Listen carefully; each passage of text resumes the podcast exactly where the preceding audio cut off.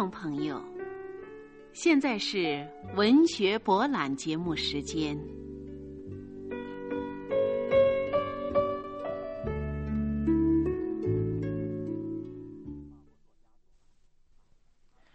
法国作家左拉说：“谈莫泊桑的作品的时候，可以是笑或哭，但永远是发人深思的。”请您欣赏莫泊桑的短篇小说《老人》，朗诵严敏球。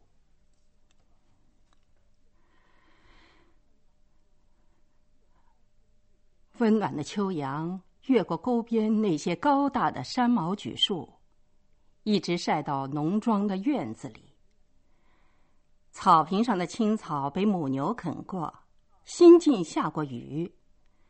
草下面的泥土是湿润的，踩上去就陷个坑，发出咕叽咕叽的水声。果实累累的苹果树在草地的一片深绿中点缀着它们浅绿色的果子。四只牛犊子并排的拴着，在吃青草，不时朝房子哞哞的叫几声。一群母鸡。聚在牛圈前面的粪堆上，给粪堆添上了一堆活动的颜色。它们一会儿探爪子刨刨，一会儿抖动身子，一会儿咯咯的叫几声。两只公鸡不停的打鸣儿，替母鸡寻找虫子，然后发出咯噜咯噜的声音招呼它们过来。从木栅栏门外。走进了一个男子，可能有四十岁，可是老的像有六十，满脸的皱纹，弯着腰，弓着背，走起路来步子又大又慢。因为脚上穿了一双塞满干草的笨重的木鞋，所以步子更显得笨重了。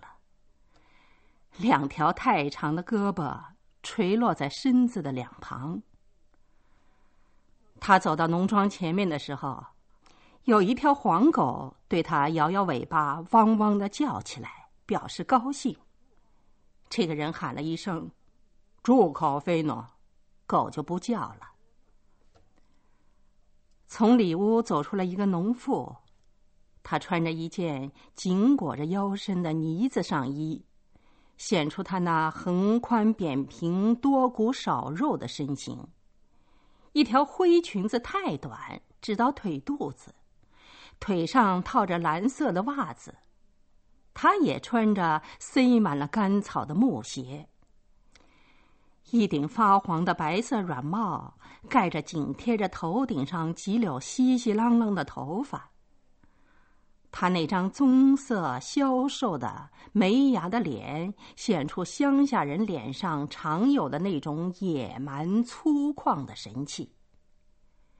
那个男的问道：“他怎么样了？”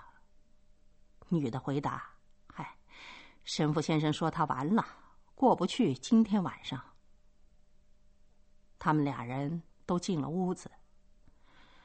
他们穿过了厨房，走进了那间又矮又黑的卧室。只有一块窗玻璃能放进来一点点光亮。玻璃上还挡着一块破破烂烂的诺曼底印花布。横穿整个房间的房梁，年代久了变成了棕色，黑乎乎的都是锅烟子。上面架着顶楼的薄地板，白天黑夜都能听见成群的耗子在上面奔跑。那泥土地坑坑洼洼、湿漉漉的，看上去又滑又腻。屋子的井里头放着一张床，望过去是似白非白的一片。一种有规律的沙哑的声音。一种艰难的、气喘的、嘶嘶作响的呼吸声，还带着一部损坏的机筒发出来的那种咕噜咕噜的水声，从那被黑暗裹住的床上发出来。那儿躺着一个奄奄一息的老人，他是那个农妇的父亲。男的和女的走到床边，用平静的、逆来顺受的眼神望着那个快咽气的人。女婿说：“这次真完了，就连今天晚上可能也拖不到了。”那女的回答：“嗨，从中午起他就这么呼噜呼噜喘上了。”他们俩都闭口不言了。老头闭着眼。脸色跟泥土一般，身子干瘪的像是木头做的，嘴微微的张着，让呼噜呼噜的艰难的喘气声透出来。他每呼吸一下，那床灰色的布被就在他的胸前起伏一次。沉默了好长一段时间，女婿开口了：“只好等着他死了。”我们一点办法也没有。不过天气这么好，明天油菜就要移苗，这总归要耽误一些功夫了。他的妻子想到这个，也感觉不安。他琢磨了一会儿，说：“哎，他反正快死了。不过星期六以前是下不了葬的。你明天一天尽可以伺弄油菜。”这庄稼人想了想，说：“话是不错，可是明天我还得去邀请送葬的客人。从图尔维尔到马纳托，一家家跑，怎么也得五六个钟头。”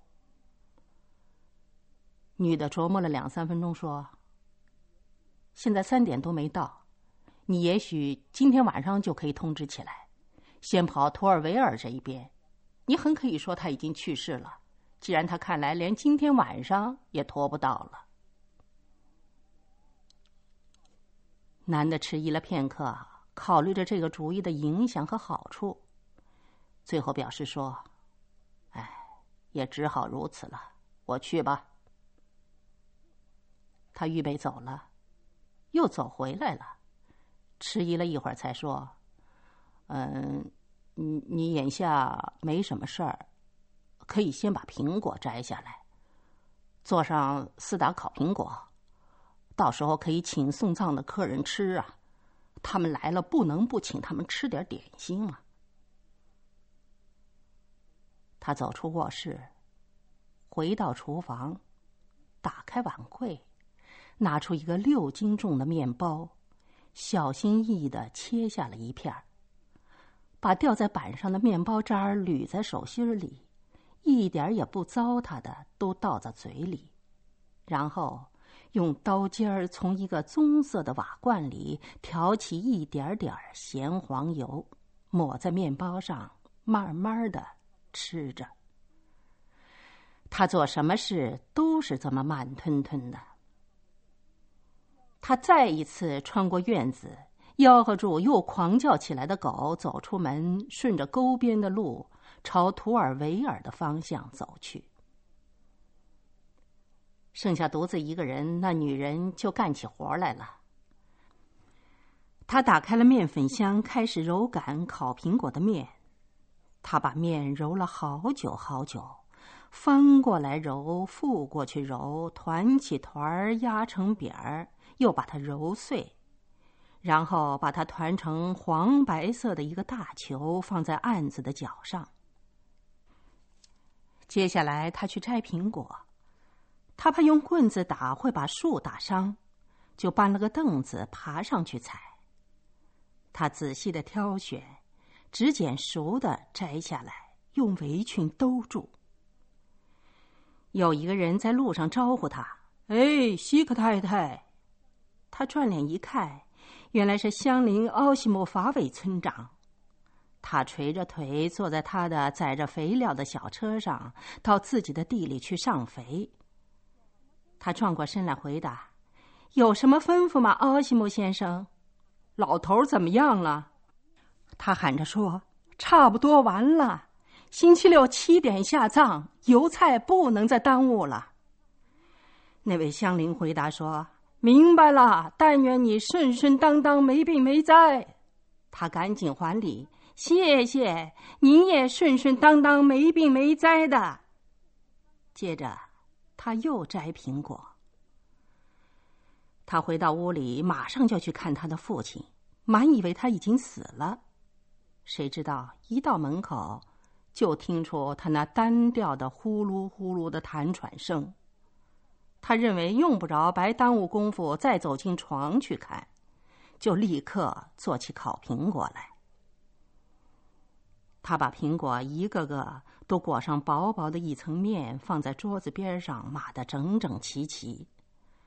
等把四十八个团儿全都做完，十二个一排依次排好，他想，该准备晚饭了。于是把铁锅吊在火上煮土豆。他没有点烤炉里的火，因为他想过，明天还有整整一天的功夫可以烤苹果，今天还用不着生火。他的男人是五点左右回来的。一迈进门槛，他就问：“完了吗？”他回答：“还没呢，还是那么咯噜咯噜的喘着气呢。”他们一块儿去看了看，老人还是那个老样子，没有丝毫变化。他那嘶哑的喘息声跟挂钟的钟摆一样准确，既没加快，也没变慢。那个喘息声过一秒钟就要重复一次，只是随着胸部的气一出一进，调子稍稍变动。他的女婿仔细的看了一会儿，然后说：“嘿，跟一支蜡一样，不知什么时候，他自己就灭了。”他们回到厨房，不言不语的吃起晚饭来了。喝完了汤以后。他们还吃了一片抹黄油的面包，然后把碟子一洗，他们又回到了躺着快断气的人的卧室。女的拿着一盏星子冒烟的小灯，照了照他父亲的脸。哼，如果他没有那口气，肯定会把他当做死人了。这两个乡下人的床是掩藏在屋子的那一头，缩在一个凹进去的地方。他们一言不发的躺了下去，吹灭了灯，就闭上了眼睛。不一会儿功夫，便有两个不一样的打呼声，一个深沉一点儿，一个尖利一点儿，和临危老人的不停止的喘息声。作伴儿了。耗子在楼顶上跑来跑去。天刚有点亮，丈夫就醒了。他的岳父还活着。老人这样拖下去，他感到不安。他摇醒了他妻子：“哎，菲米，他还不肯咽气呢，你看怎么办呢？”他知道，他老婆的主意多。他回答：“哎，他肯定活不过今天白天的，用不着担心。还是明天把他埋了，村长是不会反对的，因为雷纳老爹也正是播种的时候过世的，他并没有反对第二天就下葬啊。这番道理很清楚，把他说的心服口服。他下地去了。”他的妻子烤上了苹果，然后忙着干家里的活儿。到了中午，老人并没有死。过来移植油菜的一群短工来看看这个迟迟不去的老人，每人都发表了意见，才回到地里去。到了六点钟收工了，老人还没有死。他的女婿可就害怕起来了。菲米，你看现在该怎么办呢？他也不知道该怎么办。他们去请教村长，他答应睁眼闭眼，允许第二天下葬。他们又去请教开死亡证的医师，他为了帮希克先生的忙，答应把死亡证上的日期倒填一天。这一对夫妇才放心的回了家。他们跟头天晚上一样上床睡觉。他们响亮的呼吸又和老人的比较微弱的呼吸混在一起。等他们醒来，老人还是没有死。这回他们真是走投无路了。他们站在老头的床头，端详着，对他怀有了戒心。在他们看来，仿佛他是要有意的捉弄他们，欺哄他们。为了取乐，故意跟他们为难。他们特别恨他的是，他让他们浪费了那么多的时间。女婿问道：“咱们该怎么办呢？”他也不知道该怎么办，只好回答：“这可真是太讨厌了。”客人眼看就要来了，现在已经没有办法再去通知，只好等他们来了当面解释吧。七点差十分光景，第一批客人来了。女人们穿着黑衣服，头上蒙着大面纱，凄凄凉凉的走着。男人们穿了呢子的上衣，有点拘束不便，神气却比女人自在。两个两个的聊着家常走过去。惊慌失措的希克先生和妻子唉声叹气的接待了他们。并且和第一堆人搭上话，夫妻俩就忽然同时哭了起来。他们解释这意外的事，申诉他们怎么为难。他们搬椅子让座，不停的跑来跑去替自己辩解，想尽办法要证明谁遇到这种事也不免要跟他们一样行事。他们说个不停，忽然变成了爱说爱道的人。说的任何人都来不及回答。他们跟这个说过，又跟那个人说：“这是我们万万想不到的，绝想不到他会拖得这么久。”客人们听了，多少有点失望，也不知怎么回答才好。正如那些应邀参加典礼却没有及时赶到的人一样，有点手足无措，有的坐着。有的就站着，有几个人还预备走。希克先生拦住他们说：“不管怎么样，来吃点点心吧。我们已经做了烤苹果，总不能不吃啊。”哎，想到吃烤苹果，一张张脸上都有了笑意。大家低声谈起话来，院子里的人渐渐的多起来了。先来了把新闻告诉后到的。大家交头接耳聊着天儿，吃烤苹果这个念头哄得人人都高兴了。富人们还进屋去看望一下临危的人，他们在床边画十字，慢慢吞吞的祷告了一番，就出来了。男人们没有女人们那么喜爱观赏这种场面，仅仅从开着的窗口往里看一眼。希克太太解释着垂死人的情况：“你们看，两天了，他就是这个样子，也不多喘，也不少喘，也不更响，也不更低。这，这不简直是个没有水的鸡桶吗？”等所有的人都看过了临危的病人以后，就想到了点心。可是人太多了，厨房里挤不下。于是把桌子搬出来，放在门外。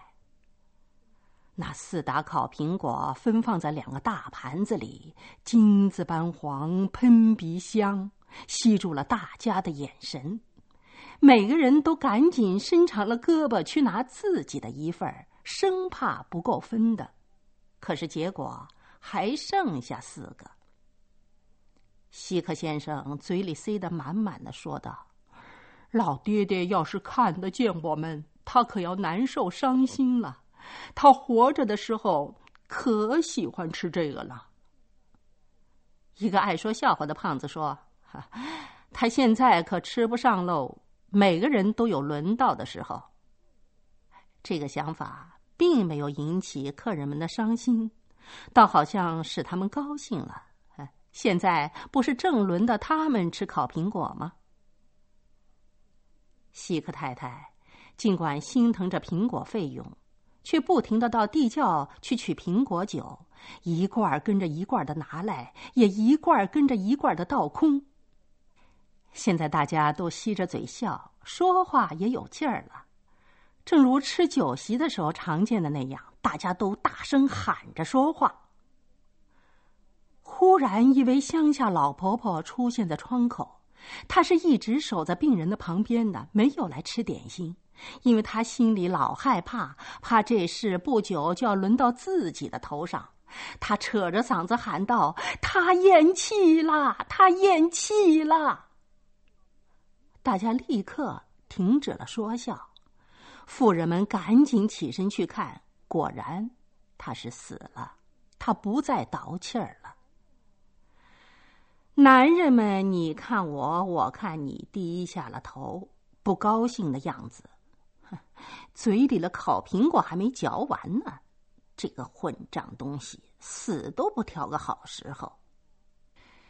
希克夫妇现在不哭了，完事大吉了，他们心里也踏实了。他们三番两次的说：“我们早知道他不能再拖下去了。”不过，如果昨天夜里他肯下决心的话，就没有这一番周折了。无论如何，总算是完了，改在星期一下葬就行了，再吃一回烤苹果就是了。客人谈论着这件事走散了，能够看见这种事，并且还吃了烤苹果，都很满意。